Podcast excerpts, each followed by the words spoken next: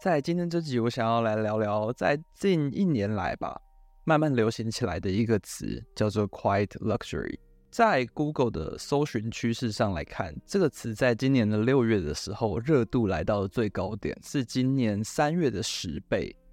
所以可以看得出，这是一个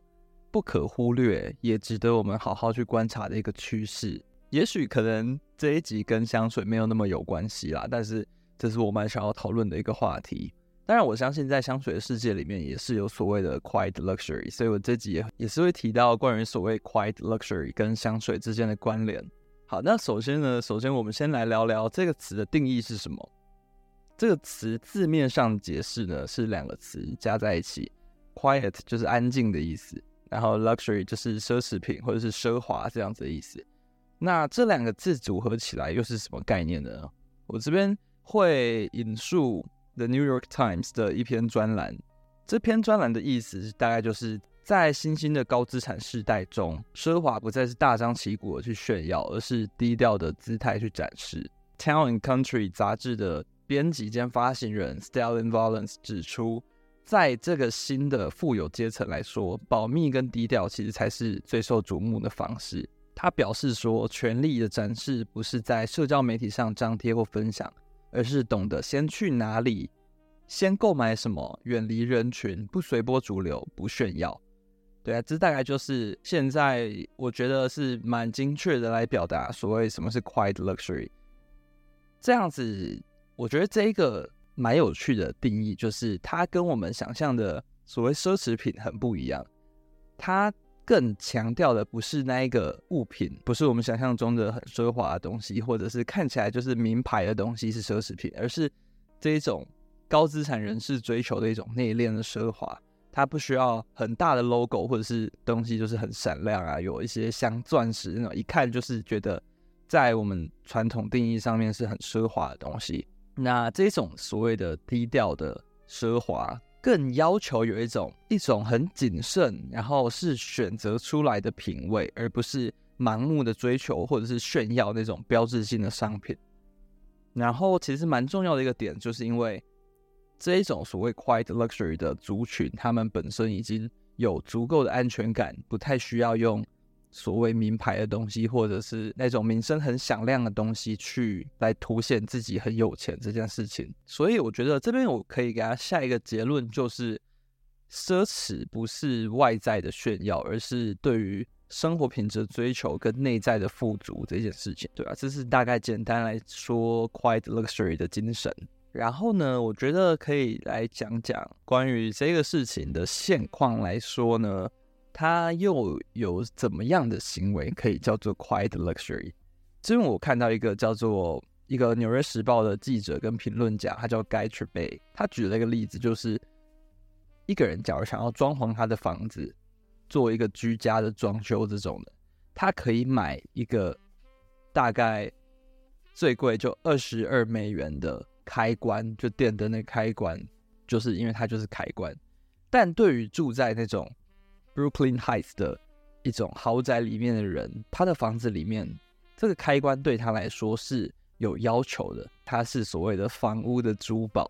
他要有一种，他可能会指定的说那个东西要有镍跟青铜还有黄铜制成的，具有优雅的一九三零年代风格的开关，这就是一个蛮具有这种所谓 quiet luxury 的精神的一个举例，因为。一般来说，可能会觉得开关就是开关，它最最贵或者是最能发挥，好像也就是那样子，就是大概几百块钱这样子。但有有这样子的一群人，对于开关也是这么谨慎的去追求它的品质要是什么，然后它那个东西就是造价不菲，可能是花了人家十几二十倍的价格的这种程度去，只是为了想要去做它的开关，对。然后或者是说，其实像这个词会。这么的热门起来，跟《继承之战》这一部影集其实是蛮有关系的。它里面有一个角色，他就是因为它里面的人就是都是那种很有钱，然后富好几代的家族。然后它里面有一个很标志性的东西吧，就是他一个角色叫 Kendall Roy，然后他戴了一顶 Loro Piana 的棒球帽。Loro Piana 就是一个很属于这种有点 quiet luxury，或者是人家说的那种 old money 的那种感觉的一个品牌。对，这个这个棒球帽呢，它贵的非常离谱，它一一个一顶要也是要一两万块台币。然后它可是呢，它看起来就是也没有任何 logo，它就是一般跟在可能 Uniqlo 卖的棒球帽，一般的版型的棒球帽，一般的颜色的棒球帽什么的。对，它也不是说特别是有那种感觉是名家设计的感觉。对，但它就是贵的非常离谱。但它就是因为这个点，它才会叫 quiet luxury，因为它很微妙，就只有说知道它多贵的人才看得出来，它是一顶 Loro Piana 的棒球帽。所以这就是一种所谓叫 Loro Piana 效应。一个小说家叫做 William Norwich，他有说过，在这种所谓的精英、富有的精英里面，这属于一种暗号。戴这种，假如说戴 Loro Piana 的东西，或者你穿着一件 Loro Piana 的东西，就是在向别人传递你的地位，感觉有在传递什么，可是看起来又不像真的有在这么做。然后随着现在社交媒体的普及下，我觉得这一种。隐形的财富反而真的很吸引人，就是会让人觉得很耐人寻味，想要去探究所谓的这种东西到底是什么。因为我们现在太容易在可以在一些社交媒体上面看到有人在炫很多他的豪车啊，或者是他的一些名牌的东西、衣服啊、配件啊什么的。所以在以往来说，可能真的是在假如说很。去百货公司会看到，或者是在真的是很有钱的人身上会觉得说，哦，他拿这个东西很明显的就是那个是一个有牌子的东西，会觉得嗯，那个是一个很有钱的象征。这样，在现在来说的话，只要社交媒体上都很容易可以看得到，不管是名人或者是有想要做这种追求这一种展露财富的这种标志性商品的。这一种内容一再的出现之后，我们也会有点疲乏，会觉得说，呃，那个东西好像也就这样，因为我们也都看得到。然后反而像这种隐性的财富，它看起来就是一般般，但是它居然可以卖到这么贵，而且也是有一大群死忠的爱好者去支持它，所以这就是蛮引人入胜，就是所谓的 quiet luxury 这么引人入胜的一个原因之一。然后其实好，那话说回来，这个东西呢？追根究底，它其实真的就代表说，真正的奢华好像不在于外在的物质，而是在于内心的或者是内在的丰盈跟精神世界上的满足。因为它追求的是一种，不是为了展现跟别人说这个是多贵，而是就算我花了这么多钱，我也只是为了自己，为了自己觉得说，嗯，那个东西就是因为品质很好，所以我想要购买它这样子。是这样子的一个精神吧，或者是已经有达到那样子的财富才去做这样子的消费，没有想要为了去炫耀什么，或者是想要去过上自己其实过了会有压力的那种生活，只是为了去满足一个好像很精致的生活的那一种想象。不过很有趣的一点是，这个所谓的宁静的奢侈这件事情是有办法形成一个风格的吗？风格的定义其实是它是一种。艺术家或者是一个一就是一个物件好了，它的整体特色，它对于主体的思想的一定的理解程度，然后它有独特的性格，用不同的手法等等的去整体的去塑造一个形象的方式，某种程度上属于一种艺术的语言。那所以我们可以照这个解释来看的话，我们可以说，假如说这个他想要呈现的一种手法。或者是形塑他的形象的方式，他想要形塑出一个比较明亮、鲜艳的快乐的感觉，他可能会走一种明亮的、鲜艳的风格。他想要营造呃比较阴郁或者是比较黑暗的感觉，他可以走那种比较黑暗的风格。但是蛮有趣的事情是，quite luxury 它并没有一定的特定的风格，或者是它的艺术语言存在。它其实就因为。它跟传统定义上的奢侈又不太一样。传统定义上的奢侈是，它有一种，比方说一看就是它就是充满了刺绣啊，或者是它一看就是一个很贵的、很珍惜的皮革，或者是它有一个很明显的品牌，那个品牌就是很贵的。然后这个东西是有一种风格存在的，它有一种闪闪发亮，或者是一种很大气呀、很气派的感觉，但是。相反过来说，Quiet Luxury 它就是因为它平凡到没什么风格，所以才会被人家说是 Quiet，因为他在那边也不会，也没有想要发出很大的声音，或者是叫人去注意他，他只是就是在那边以一个很无聊或者是很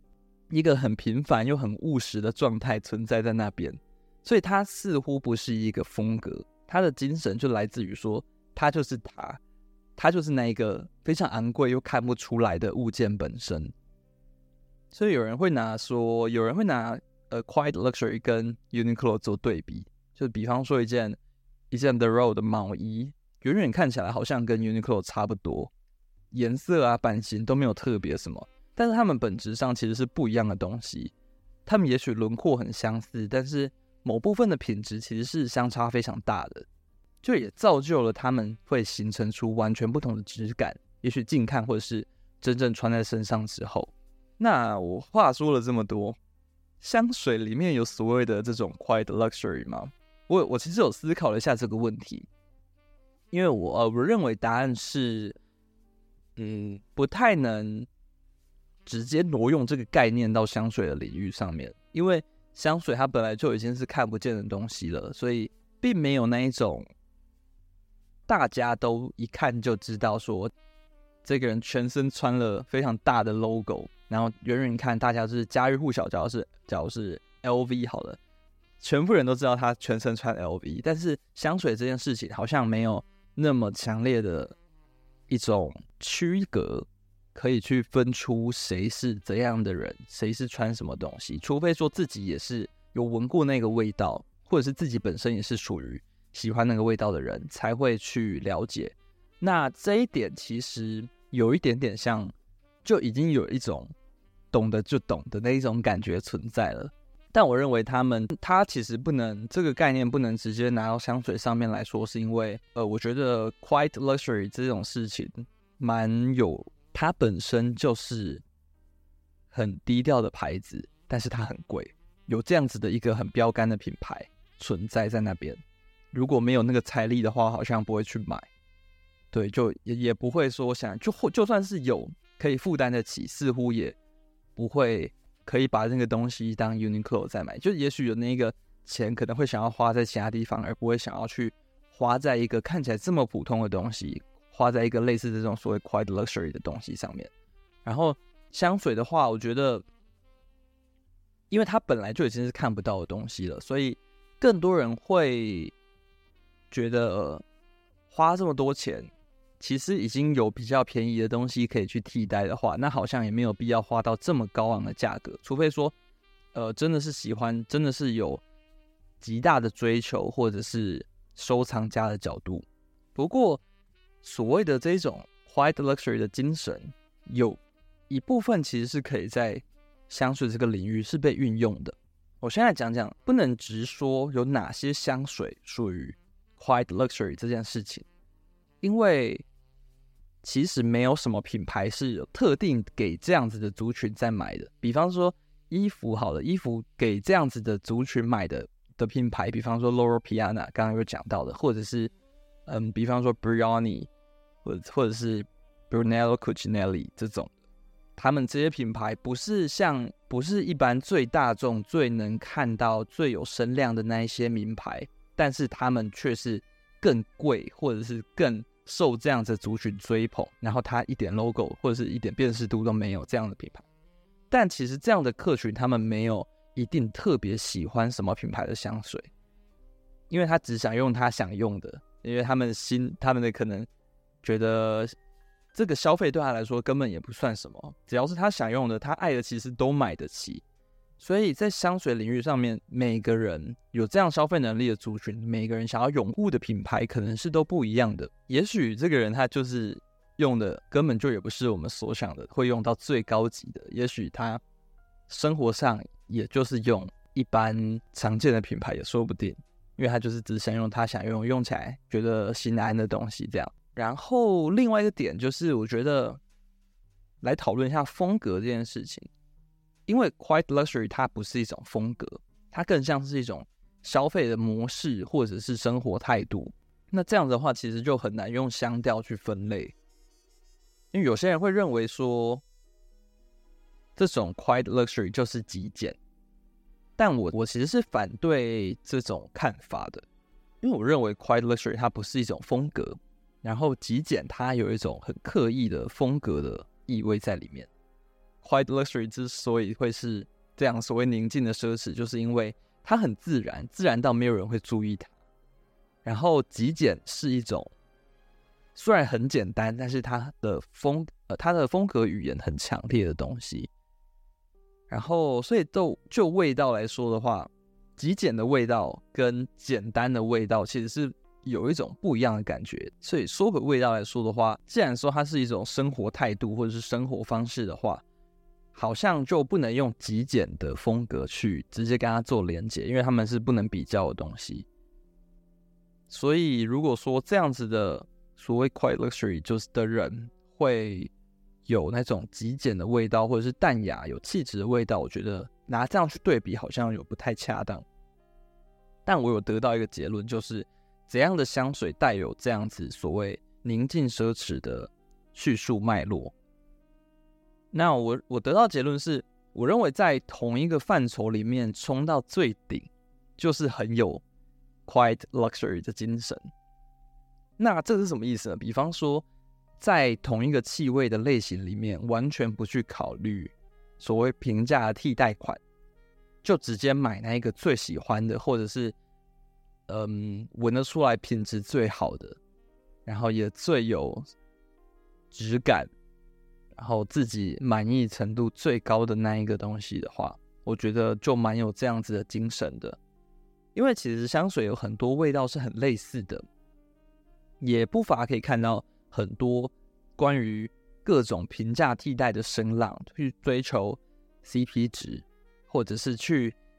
闻那一个味道之后，也是会想要去找寻看看有没有更便宜但是味道很类似的替代品。那我认为，如果在一个这样子的一个范围里面，会为了那个，比方说它的相似度达到九成。那会为了剩下的那个百分之十，去选择花上十倍以上的价格去购买一罐所谓最高标准的香水的话，我觉得就还蛮有，就还蛮有 quiet luxury 的精神。那其实我在做这一集，或者是我在想到这边的时候，我就觉得有一个东西很符合这样子的精神，就是香奈儿。呃，并不是说香奈儿这个品牌是 quite luxury，而是因为它是一个太。为人所知的品牌了，然后就包含它的商业线等等的。那珍藏线的话，也许好像在就稍微相较之下比较不那么受关注，但它依然有它死忠的追随者。就算它的价格是再怎么高昂，或者是一直涨价，它还是有很多人愿意为它买单。那为了买单，也不是说因为它是多有名，或者是买了它就。好像大家会认直接认为它是很奢侈的东西，因为大家可能会觉得说香奈儿香水就那些啊，我们都知道啊，香奈儿就是五号啊，男生就是什么什么这样。但是其实如果是买了珍藏线，跟人家说自己是喷香奈儿，人家搞不好会这样认为。但其实，但其实珍藏线的价格其实是更高的。那说回来，就是为了单一个品质，为了香奈儿的东西的那个品质去买。然后完全不去考虑所谓 CP 值的话，我觉得那就是蛮有这种宁静奢侈的精神。那最有名的其实一定要提到的就是香奈儿的梧桐影木这支香水。只要讲到这支香水呢，一很多人一定就直直觉的就联想就是 Lalique 的墨恋，或者是说翻译叫黑泽那一支香水，因为。更多的考虑的是那一个 CP 值，又也许他们可能八成是相似的，然后一定会觉得说，那既然他们闻起来八成是相似的，为什么不要就只就是买墨恋就好了？为什么要花这么贵的价格，十倍以上的价格去买所谓香奈儿的梧桐银幕这支香水？人家搞不好也闻不出来啊，那为什么要这样做呢？这样，但也许就是八成相似，但两成才是它最精彩也最迷人、最重要的地方。然后为了追求那两成的体验，然后把嗅觉体验、嗅觉的满足的程度拉到一个极致，我觉得就是一件很有 quite luxury 的精神的事情。就也许闻过会发现说，他们好像是类似的，但是摆在一起闻，可以很明确的感觉得到，他们一点都不一样的那种感觉。其实，就闻过的话，就会知道说，梧桐影木的细节其实多非常的多。那这个东西就很像看了一件 Uniqlo 的衣服跟一件 The Row 的衣服，就是其实没有什么的人看得出差异，远远的看他们就是好像一样，它版型也没有特别，然后布料远远看好像就是，假如说一件黑色的好了。远远看就是黑色的衣服啊，然后版型也没有特别怎样，也没有特别的印花或者是特别的工序什么的，都看不出来，也没有 logo，就是大家都看不出来。但是就是为了这样子的一点差异，它的可能穿起来就是非常的舒服，它的用料就真的就是非常的柔软，或者是真的很珍贵的羊毛之类的这种事情。那说回来，香水上面。也有可能就是百分之二十的差异，那个里面的细节的程度，让它完全可以让人就算花再多的价格都愿意去把它买下来。我觉得这件事情它并没有说对或错，就是看个人的追求跟个人的一种价值衡量。比方说他们闻起来就都是香根草的香水好了，然后嗯，走的路线嘛，它的。它的轮廓闻起来很像，就比方说，它如果味道有画面的话，闭起眼睛来，就是眼睛眯着看，它们是差不多轮廓的东西。但是仔细一看，会发现它内在的东西很不一样。就是梧桐影木，它有一种一种像是烟熏的同时呢，有一种给人一种金黄色在闪闪发亮的那种感觉。它的味道的那个细节的程度。然后会有给人一种，好像偶尔可以闻得到像烟草嘛，或者是一点像是树木，比较像森林的那种柏树的那种，但不是很明显的，它主体还是一个香根草，然后很阳刚、很经典、很有气魄，但是又不会是在大声的去去扩散，或者是去。嚷嚷的那种感觉，它就是一个很有气质的味道。它只是整体把它收敛的非常的好。然后相比之下，他们也许轮廓跟墨恋是像的，但是墨恋就是没有给我这种感觉。它就是有梧桐影木的那一个轮廓，但是里面的东西好像没有达到梧桐影木那个程度。所以我可以理解梧桐影木为什么可以这么贵，然后墨恋为什么可以是比较好接近、好入手的价格。虽然说他们都是很不错的香水，这样子，但是就可以那两层的细节就可以把它们区隔开来吧，我觉得可以这样说。然后或者是我觉得香奈儿可以举一个例子，就是他们有一支叫做清新古龙水的香水。那讲到清新古龙水的，一定会知道说每个品牌基本上都有出一支这种所谓清新古龙水的香水。那这种香水呢，它基本上结构都差不多，都是那种呃柠檬啊、香柠檬、橙花或者是橙花油、苦橙，就这类型的柑橘调的东西这样子，然后给人的感觉就是很适合夏天或者是那一种沐浴之后喷，然后味道很清淡、很解暑的那种清新调的柑橘香水。这样有个共同点就是，蛮多人会说他们就是只是那种。来 refresh 一下的那一种清新水，这样子，我不知道该怎么说，反正就是古龙水了。然后香奈儿出了一支这样的香水，那这种味道呢，每个品牌都在出，所以绝对是有非常多平价替代款这件事情。所以它的味道可能跟四七一一的原始古龙水差不多，它的轮廓也是像的。他们能达到的目的也是差不多的，但是他们也是在精致程度上面差蛮多的，就也许也只是差了百分之十五吧。但就是有人会为了那百分之十五去冲香奈儿的那一支，就算花了一万多块台币去买那一支香水，那明明可以花，假如说几百块的台币去买一支四七一一，但是呢，会为了那个百分之十五的差异去买到一支一万多块台币的香奈儿的古龙水，这听起来很荒谬，但是为了这个事情去追寻的人还是真的有的。然后这件事情，我会觉得一定会有人说，就是被盘就盘子，或者是被骗，或者是觉得 CP 值这么低，怎么买得下去这样子？但我觉得这好像就是 quite Luxury 在做的事情，就是看起来很荒谬，但是好像有那个财力，他还是会去买下去。这样就只是因为他喜欢，或者是那一个质感，就真的是很不一样。对他来说，那个百分之十五的质感的差异，就是他的全世界，就觉得说那是一个。必须去追寻的事情，所以说不一定要。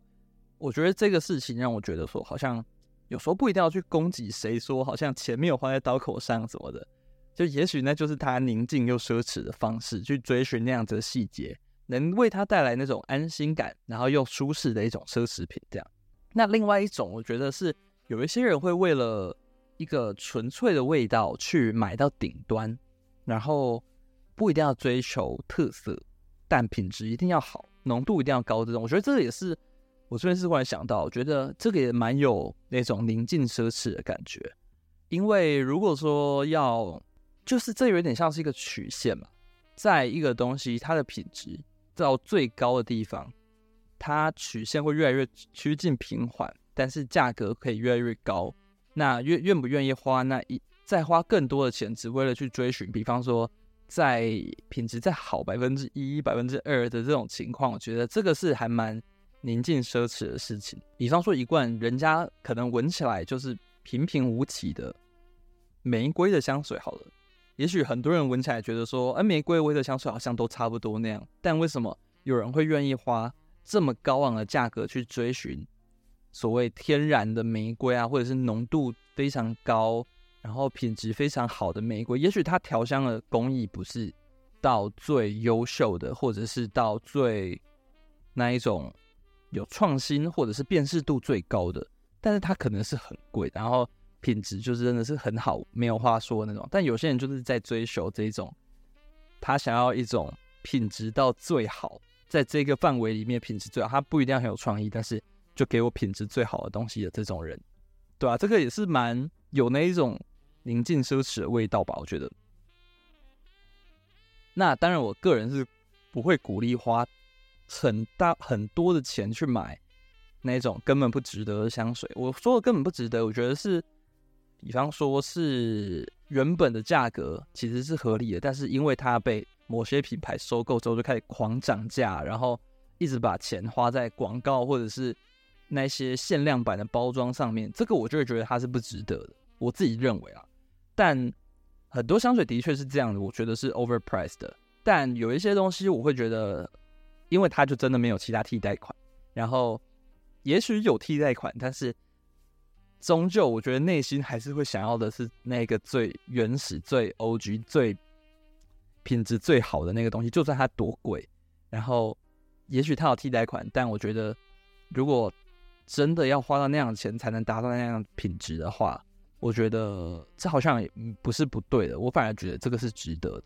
我觉得如果说他花的这个钱是负担得起的，然后买了没有后悔，然后那个东西真的是找不到其他像它这么优秀，比方说像梧桐影木这种香水，好了，